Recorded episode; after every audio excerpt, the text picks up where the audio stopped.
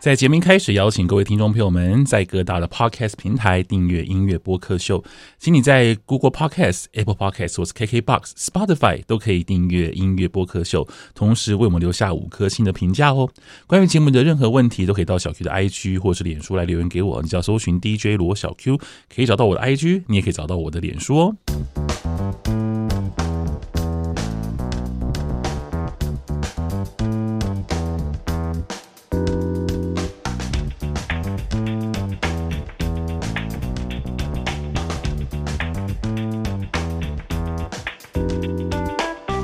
各位听众朋友们，大家好，大家晚安。你在收听的是教育广播电台音乐播客秀，我是主持人罗小 Q，一位四十多岁的大叔。在每周二的晚上十点钟，我都会邀请大学同学来到我的录音室，和我聊聊音乐。希望我们在音乐当中没有代沟，至少是我希望能够我自己啊。能够追得上他们的音乐品味哦，那我今天很开心，继续邀请到了世新大学的同学安琪，安琪你好，Hello，各位听众，又是我，大家应该你笑得好开心哦，对，对，那你上次带了一位新的同学，那这次他又来了是不是，他又来了，耶，又是我，对，又是你，陈荣你好，嗨，大家好，你们都是世新大学同学，是我们都是世新大学广播电视电影学系的学生，哦，很长，对，我现在世新大学是广播电视。电视电影学系，对，哇，还是非常传统的分类耶。对，就是广播电视电影，对，对，我们都现在现在还用广播电视电影哦，好，因为现在的媒体生态已经不是这样子了啊。是，但是他们应该还没有，目前没想更名了，因为太传统了。嗯，因为这样子好像大家会想去读嘛，就是电视广播电视电影，学费还要涨了，应该是不会了。可能，可是因为我觉得学校厉害的地方在于他们有卖出名气来，嗯。就是卖出名气是什么意思？才才四星校友很多，对，就是四星校友很多，所以你听到广电系，就算它只有三个，就是虽然很长，虽然很传统，可是你可能觉得很经典，就是哦，四星大学我一定要读广电系这种概念。哦，这倒是真的啦。那那广电系里面教的应该还是传统的，就是广播电视电影嘛，还是其实有很多新媒体的东西？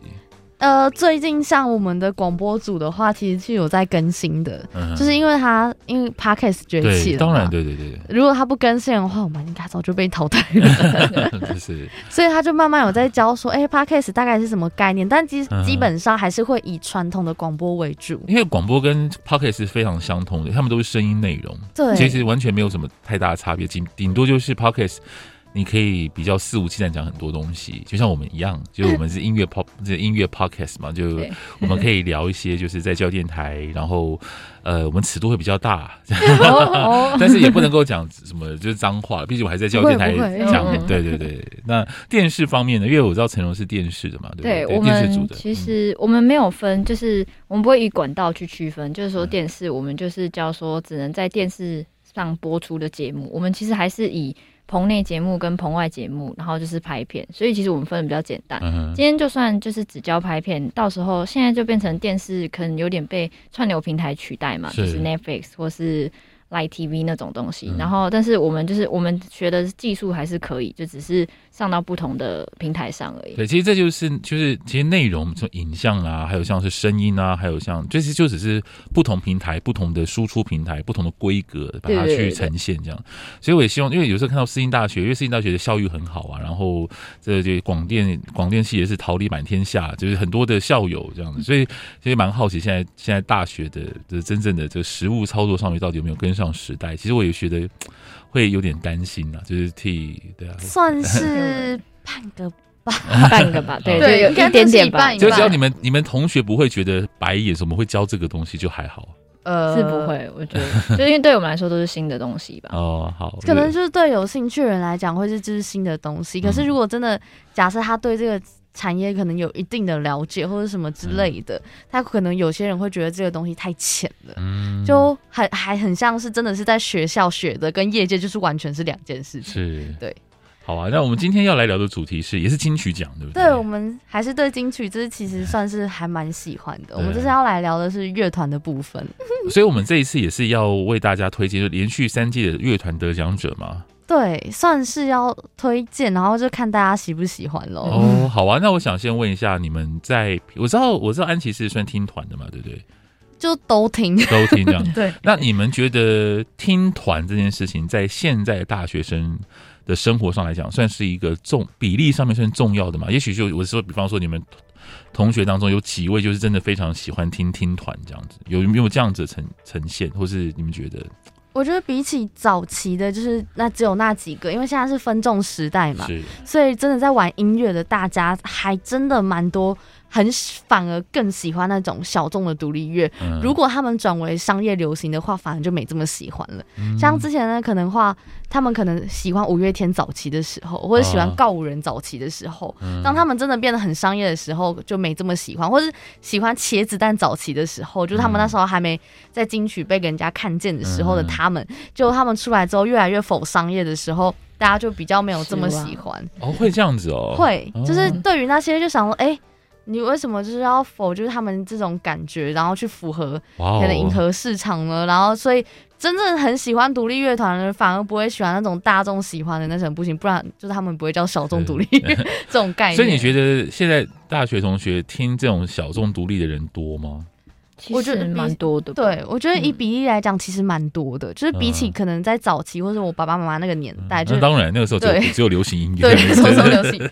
然后现在是越来越多。嗯，这几年我觉得是这五年开始吧，就有最佳乐团，然后到后面除了早期的，就是前辈的乐团们，后来越来越多独立乐团出现了，嗯、像什么好乐团呐，还有什么之类的，像之前那个。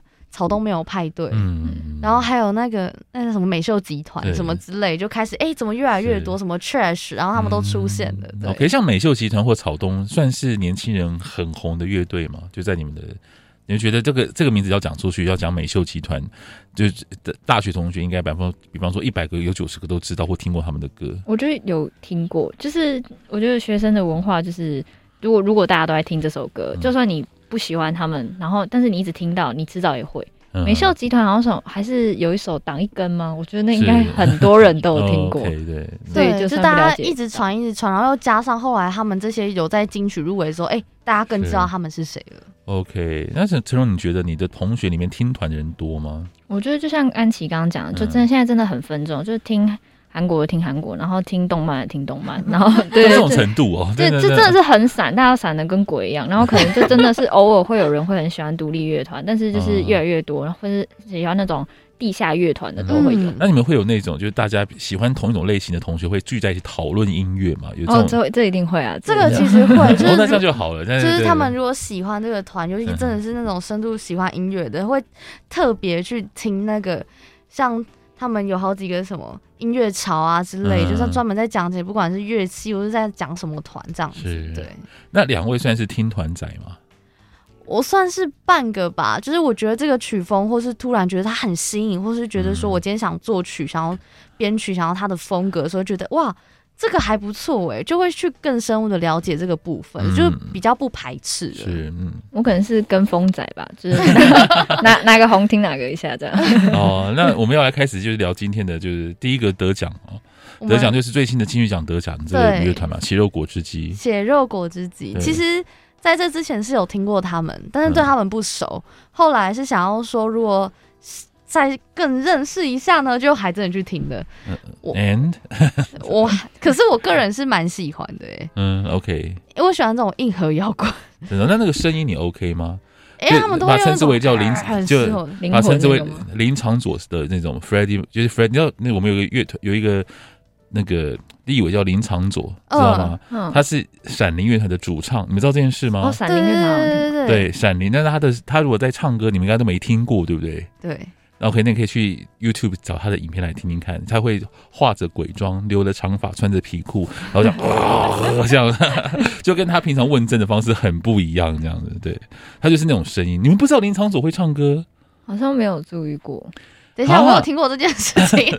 我们都不在乎林昌佐还是怎样，没关系，不关心政治，对，没关系，没关系。我那我们把这个，我把这一集节目呢，我贴到林昌佐的粉砖，让他看一看。就是你已经，年年轻人已经没有听你唱歌了哦。因为因为这样讲，因为闪灵在我们那个年代，就有点像是这个年代的血肉果汁机。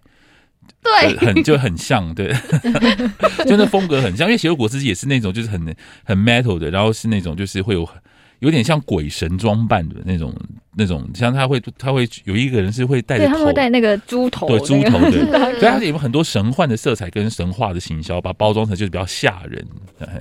就大概想讲，OK，有点扯远了。就我们今天重 重重点不是林场所，也不是闪灵，歪了。我只是想说，你们会不会刚好知道林场所会唱歌这样？我不知道闪灵的那个他是林场所，但我知道闪灵这个乐队。然后想说，讲到对啊，那那那，因为他们有合作歌曲，我就想说他们其实蛮像的，嗯，的风格啊，就是他们就就是比较嘶吼那种 heavy metal。对，没关系，这不是你们的问题，这不是你们的错。他们 他们没有义务要让你们知道。我说我一直都非常坚持这件事情，就是没有。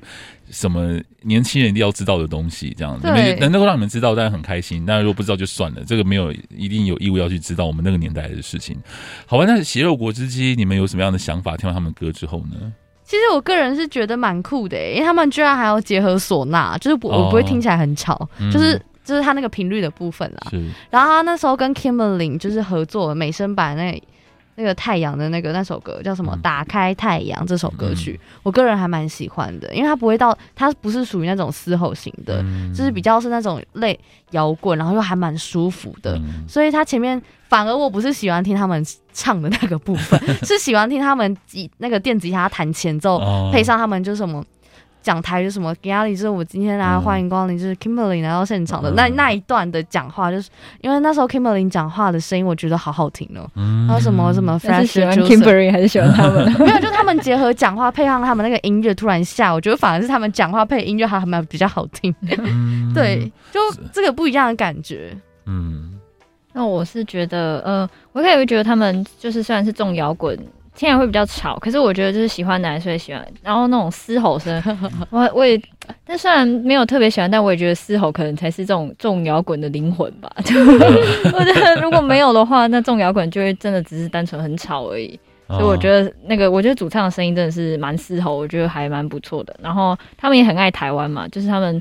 他们的歌词都会写说 "I love love my 故乡，I love 台中 New City，对，Nice City，Nice City，然后他们真的很爱，对他们真的很爱讲到，然后但是。就是每个城市都有一些梗，例如说台北就会说哦，大家都是天龙人啊，然后台南就是哦，空气都甜的啦，这种感觉。然后台中就是庆忌嘛，嗯，然后他们就是活用这些梗，他们也不觉得这些梗是贬义或什么。他们有一个那个在我是一只疯狗爽欧的 MV，他们用动画的方式有写，他们就是拍说他们用枪射了警察的车窗这种，嗯，就是蛮对。但是我我不得不讲，就是他们虽然那一支 MV 就只有两分多钟，他最后还用脱口秀。的方式，但他们动画做的蛮厉害的，嗯，就是会真的很吸引人。然后他们那个旋律，我觉得其实蛮酷的。嗯，如果撇除大家不喜欢听那个嘶吼声，我觉得他们的编曲还蛮厉害的。嗯，就是还蛮酷的，会让你有一种哎、欸，他怎么会用这样编？哎、欸，他用很吊诡的声音去编他。嗯、所以如果喜欢听的人会觉得还蛮酷的。嗯嗯，你要血肉果汁机在得奖之前曾经有经历过一次大换血，你知道这件事吗？就是邪肉果汁机，就是因为他们已经有有已经有一段时间了，然后在应该是如果印象没错的话，应该是在二零二零还二零二一年，就是除了主唱之外啊，全部人都换了一轮，大家全部离团，然后全部再找新的乐团进来，这样。那详细的情况我不知道是为什么，但是我还蛮庆幸他们还是可以留下来，就是主唱还是还蛮坚持的，就是以他的就是维持住这个乐团的命脉这样，然后呢就然后继续。来延续他们的创作，我觉得这的确，我觉得台湾的这个 metal 就是这种金属摇滚，听血肉果汁机，我觉得这个可以拿出去台面没有问题。就是你可以把他的音乐丢到国外，让他们去跟国外的乐团抗衡，我觉得 OK。这个就跟以前闪灵一样，就他们可以走，他们可以在这个，因为因为这种曲风的市场，它其实非常的非常的呃精准，就是而且是各国都会。喜欢就是你今天是听，你今天在丹麦，你在意大利，你然后你在日本，你喜欢听 metal 的歌，血肉果汁的歌，嗯，你应该就会喜欢，他们也会听。对，对我觉得这是一个可以走出国际的一个很棒的一个方式。对，嗯，真的，他们的歌曲是真的是这样的，因为他结合台语，我才觉得哇，天哪！他们怎么可以用这种方式？就台味，我觉得台味满满满满。虽然可是他不会到真的很台味，你反而如果听，比如说类似像那种 Queen 或者什么之类，他们这种摇滚的时候，你会觉得他们其实没有违和感。是是是，OK。所以没想到你们还蛮算喜欢吗？我是觉得他的风格很酷啦，就不会让我觉得很讨厌。你会听吗？会，你会去听他的音乐，就是血肉果汁机的音乐会听，会听。就是如果你今天很亢奋的时候，嗯、你就会想去听什么 什么。之前需要来一些就是一些这些嗑药的部分，要就精神上的嗑药，对对对，精神上的嗑药的部分，就是你会觉得其实蛮嗨的，因为就是我觉得 heavy metal 的那个摇滚就差不多这种感觉，就很像是类似像你去夜店听他那种重低音的那种，如果喜欢的人就会很沉浸在那个风格当中。OK，那但我是觉得我是我是还好，如果说乐队的话，我会听韩国一个叫 Day 六的，不知道大家知不知道？叫什么？Day 六的乐团，对，但我就蛮喜欢他们歌，但他们可能就没有那么重摇滚，但他们就是轻摇滚的概念这样诶。是，但是就是金曲的历届的话，我还是比较喜欢落日飞车哎，就是我们现在要谈的这个主题。对对对对，他是上他是去年的 去年的得奖者。我们今天把就是连续三年的得奖者，就是来稍微聊一下这样子。嗯，呃，落日飞车真的是哇，也算台湾之光了，因为他们在全球都很受欢迎。对，他们是真的红到美国去，然后想说，哎，因为他们是真的是主打英文，就是他们的市场就是。往那边去走，他们也真的成功，其实还蛮替他们开心的。是啊，那你们喜欢落日飞车的音乐吗？我觉得就是我一开始其实真的不认识他们，但是、嗯、但我就是查的时候，我觉得他们很可爱。他们就是那一年他们录取的时候，不知道大家有没有听过？他们搭计程车遇到一个也曾玩过乐团的司机，司机问说：“啊，你不去都位啦？”然后他就说：“哦，我们来参加金曲奖。”他说：“你们入围哪个？”我们说是乐团呐。司机大哥说。哦，我以前嘛搞 band 的啦，我弹贝斯啊，不过大概十年后，你们应该也有机会跟我一样来开车啦。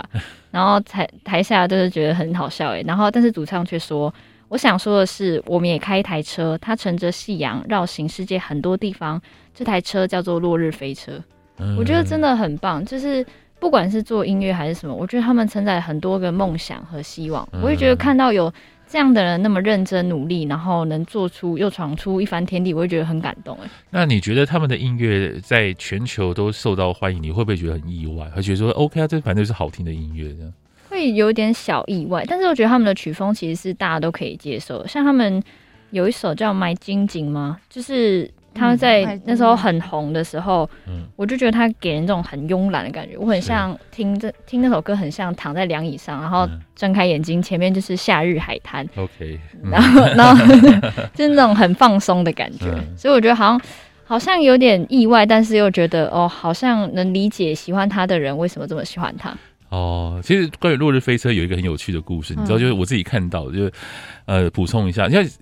你知道有一种天然植物哦，就在台湾是违法的，但在国外有些地方是合法的。大麻吗？对，我你大家都懂。对，因为其实因为在在很多国外，像美国跟这个加拿大，还有像泰国，现在都已经就是大麻合法嘛。对，那就有很多的就是在 Spotify 或是有很多人会有那种歌单，就是你适合在就是就是服用大麻的时候，你可以听的歌这样子，《落日飞车》。就被他们被他们选上，我就看到看到那歌单，我说《落日飞车》会选上，哦，很适合听这样，因为当然我们都没经验啊，所以我不晓得到底什么感觉。但想说，哦，原来是这么的 relax 的东西哦，这样小插曲跟大家分享一下。我觉得这样讲就蛮酷的耶，就是我那时候其实听老师刚刚不是有讲到意不意外这件事，其实我蛮意外的，就是我会觉得这个曲风就是对，就很多人也可以做出这样的 feeling，是。不管他今天是英文还是什么，对，可是。他是红到国际，我不知道那时候我就在想，是因为英文的关系呢，还是因为他编曲的关系呢，还是因为什么样的关系？嗯、当然能够听到他们得奖也是蛮开心。可是那时候我真的觉得蛮意外，就是为什么这样子会红，就跟我那时候不能理解 BTS 怎么红到国际是一样的意思。有的时候有可能就是一个际遇吧。然后因为现在是一个网络时代啊，所以有可能就比方说，我猜了《落日飞车》的音乐，也许被某一个。有力量的歌单选上了，然后结果他可能那个歌单有十几万个人去追踪他，然后大家就听到他的歌，嗯，然后就哦就哦原来这是这个歌，然后大家可能会去找这个乐团，就当因为现在是一个歌单的时代嘛，很像 Spotify 上面很多歌单都是几百万人在追踪，嗯，对，那那些歌单都很有力量哦，就是如果说你能够被这个歌单选上的话，哇哦，那你可能就真的会因为某一些这样。一些就推荐，就变成全球就受欢迎，这样，这是真的是有可能的。那时候我们就在想，其实刚刚讲到这个的时候，我是也蛮喜欢他们曲风，而且因为我听很多连独立乐团的那些朋友们，居然也喜欢他们的曲风，我就有点好奇，就是为什么他们会这么的喜欢？我就觉得哎还不错，也是一种 relax 的感觉，这一定跟个人有关系。可是没想到很多人都超级喜欢他们的这样子，对。那你们那安琪你喜欢吗？就是一半，我觉得他们真的非常的就是我觉得很市场哎、欸，就是他们的音乐很市场，对。那个嗯、那你你觉得他们的可以给我一个你的正确的描述 关于他们的音乐，你个人的想法？就我听的时候就很像听 Sam Smith，然后一开始哦不怎么样，是不是、呃、Sam Smith 的歌曲就有点像是题外话了，就是 Sam Smith 一开始一开始听他唱的时候觉得好奇怪哦。就是一开始我小时候听 Sam Smith 唱歌的，他有些编曲还有他的。哦，对，他是你小时候，对，没错。我已经忘记这件事情。不要哭，不要哭。他也他也他也十年了，说真的，对对对。那我小时候听的时候，然后我有一个朋友给下更精准的，就一开始听的时候，你不觉得他这首歌很好听，可是越听越久之后，哎。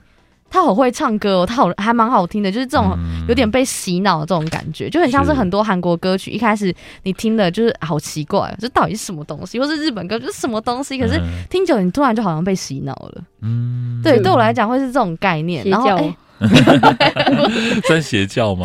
哎，你哎这样讲，我觉得还蛮有道理。我觉得落日飞车的音乐有点有一点宗教的感觉，就是一种，因为它有一个非常明确的一个。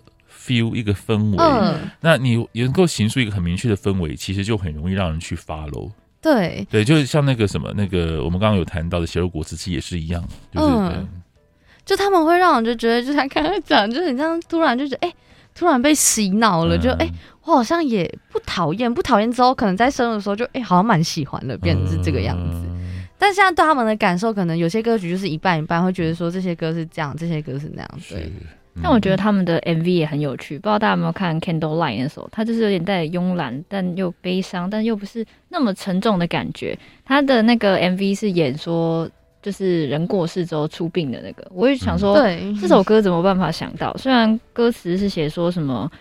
嗯，我们现在就到此为止，然后之后事情都不要再想起来，就那种感觉。嗯、但是竟然可以想到，让我觉得有点黑色幽默，是会想到电影那个复后七日，不知道大家知不知道？对 对对，那个对，就是那种感觉，对，很好笑那样。嗯，然后或者是他们有另外一首是 Under the Skin，然后从头到尾就是一只手，然后在野餐那样，然后他在吃东西，然后在那边走来走去，很悠闲跳舞的感觉。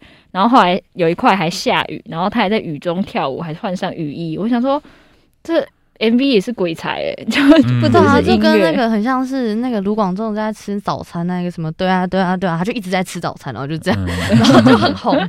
他是真的破几百万在那边看，是就看他吃早餐，就是我觉得是他的旋律就会让人家觉得，哎、欸，怎么突然这个样子？所以除了旋律之外，嗯、其实他们的影像搭配你也觉得很棒。嗯，我也觉得。那我觉得就是那嗯，这两个如果能成功的话，那基本上就 OK 喽。那能够到全世界都就红到全世界，我觉得可以理解了。对，对我来讲是可以理解，因为我觉得他们的曲风就是不会有那种地域性的限制，就大家都会喜欢，因为那是一个很标准的八零年代的复古的摇滚。嗯，对我来讲，那就是一个大家会听过的音乐。然后呢，曲风上面我不觉得他们有什么特殊的突破，嗯，我不觉得他们有什么特殊突 破，但是对，但就 OK 这样子，就是但是好听，那我觉得其实这样子就够了，要不要有突破？至少他们把这个市场的基础先搭起来，那未来再说。对 对，我来看他们会发展什么了。好啊，那哎，我们还剩下一些时间来讲第三组乐团哦。嗯，第三组乐，第三组乐团就是灭火器哦，这个非常红的乐队。嗯，大家应该第一个念头都会想到那时候太阳花学运的，对吧？对，不过这首歌并不是他们得奖的歌曲嘛。我说他们对对，他们得奖是无名英雄的这张专辑，然后他的专辑里面有说什么像蔓延的漠然怒吼，让自由的灵魂遍地开花，真的很像邪教。你会觉得很热血吗？蛮，我觉得政治议题实在太重了，所以对于他们的喜欢，我觉得参半吧。我觉得歌曲是可以，但是不要太多个人的这种，政治不太好。不是不是不是，就是太在那个里面，我觉得会太多主观意识下去。你会觉得就是听歌不应该有那么多政治的东西吗？因为我觉得音乐对我们来讲是无远佛界的。你今天不管是任何的，我觉得你可以有自己的想法，自己的有产生共鸣的人，就是会喜欢你的歌嘛。嗯、不管是故事、你的编曲、你的旋律还是什么的。是。但是我觉得太多的那种自己主观意识，甚至是那种比较。偏激我倒是觉得还好，就是如果他只是抒发情感，那也还好。可是如果是掺杂，比如说不管是人家什么民族主义啊，什么没资本主义给我加下去这种东西，太那个，就是你会觉得好像真的是完全真的在洗脑你，就是人家说，哎，我觉得就是这样，你今天赞同啊，就很像是过于民主的那种概念，你好像直接参照，我觉得他不应该是这个样。我觉得音乐是，就像刚刚前之前我们前一集有讲到课语，我、嗯、为什么就是它的旋律不该是有语言就是被限制住，它不应该有任何的限制，就是你今天是什么样身份的人都可以听这样的、嗯。所以你觉得灭火器它的政治立场太鲜明了吗？有一点点，他的歌。我觉得可不可以为我们讲一下？就可能有听众朋友不晓得，就网络上还有看到他有一些争议，嗯、就大家觉得说他们永远都在拿政治就在消费台湾。嗯，我觉得这件事对他们影响很大，因为就是你一旦被冠上了这样的标签，那个是很难撕下来。他做什么音乐，大家就觉得、嗯、哦，你是不是又要讲政治？哦，你是不是又要讲台湾？就会、嗯，我觉得那样对他们来说，就是如果他们是真心想做音乐的话，那应该也会很麻烦。哦，所以其。那你们觉得你们可以观察到，就是一般的大学生对于像这种政治性很强的音乐，都会呃那个距离感怎么样？你们觉得？我觉得如果真的是那种亢亢奋年轻，不能这样讲，我们就是那种 真的比较激进，或者说对于这个世界，我们都算是因为我们还年轻嘛、嗯，我们都会对这个世界保持愤怒，就还是会是至少会想要就是说做一点什么的，嗯、基本上都还蛮关注政治话题的，尤其在台湾、嗯，所以。他们听的时候应该会蛮就是亢奋，你会觉得说，对，我应该要这样这样。可是如果当你没有思辨能力的时候，你很容易去变得风向，然后大大家太多主观意识在里面的时候，反而那个核心那个连那个头他能到最后那个目的，他们都不知道自己在干嘛，就是为了很像是跟风的跟风，很像是为了啊我要去就很像游行，我我也想去游，你根本就不知道他干嘛就跟着走了，就这种概念。对，所以你们学灭火器的音乐有这种。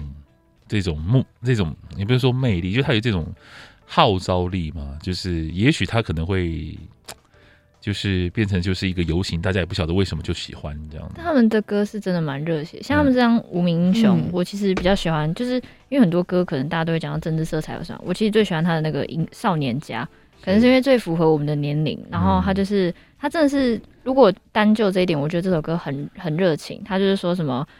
少年少年家，你敢有啥给诶计划？讲看买不要怎改变这个社会，讲出你理理想，我也给你挺你挺到对那种感觉，我就觉得热血，对啊，就很像我现在，就是我们现在都是就是大学生，快要毕业，到时候就会面临抉择。然后他现在告诉我们说，命运就掌握我们掌握在我们自己手中，那我们要就是要要怎么做，然后都要想好，要鼓起勇气那种感觉。所以我觉得单就这方面，我觉得他们。真的是蛮热血的，嗯，所以如果他们真的歌要号召歌迷，然后往哪个风向去的话，好像也是有这样的可能性。哦，OK，好，那我当然我相信，其实，嗯，我对对我来讲，我觉得政治跟音乐 OK，就是我因为其实我看过很多国外也是这样子，我政治跟音乐 OK，那呃，就有些人会喜欢，有些人不会喜欢。那我觉得，因为音乐本来就是表达。意见的一种方式嘛，嗯、那这无论这个意见是什么，那你只要能够讲，那就 OK。所以政其实我一直都觉得，我反倒不会觉得说，呃，灭火器的音乐太政治太强，是因为我觉得他们好热血，就是有点太热血，就是热血到一种 就是就热血到一种就是 那种就是对那种挥洒出那个血好像不用钱一样，我就觉得那个对我来讲就是有点太。太过对，可是我年纪已经不不在了吧，就是可能也不是那种年轻人，所以我觉得听他们歌对来讲其实有点压力就是了。对我，我觉得可能是因为太过，所以就会有其他的那个主观意识产生，嗯、这真的会是这个样子。是，啊，好啊，那我们剩下一点点时间，关于今天的主题有什么样特别要补充的吗？郑若有想要说什么？就是关于我们的乐团啊，还是有喜欢的？我觉得历届的就是金曲真的接很多历史啊、文化啊，然后就是每个人都很独树一帜的感觉。嗯。然后那时候还有看到一句话写说，历史给我们最好的东西就是他所激情的热情。嗯，我觉得其实这些很多，不管他做出多不一样的音乐，但他其实只要他有所触动到我们，然后我们有所产生共鸣，有。得到一些东西的话，那我觉得它就是好的音乐。哇，这个很棒的 ending。所以我们就用这句话做 ending 吗？对，我们这 什么？那我觉得很棒啊！的确，我觉得不管是音乐的无远佛界，还是他们历史，因为其实我们现在讲的每一句话都是成为我们的历史。你们的生活，一个真正好的创作者，我觉得他是很认真在过生活的。对，对，希望我们的 podcast 会几乎是永远留在网络上面。对，可以，可以。网络没有被遗忘的资格。对对，对。所以我们可以好好的就是来做。对。嗯，OK，好，那我们就下次再聊喽。先谢谢两位，拜拜，拜拜。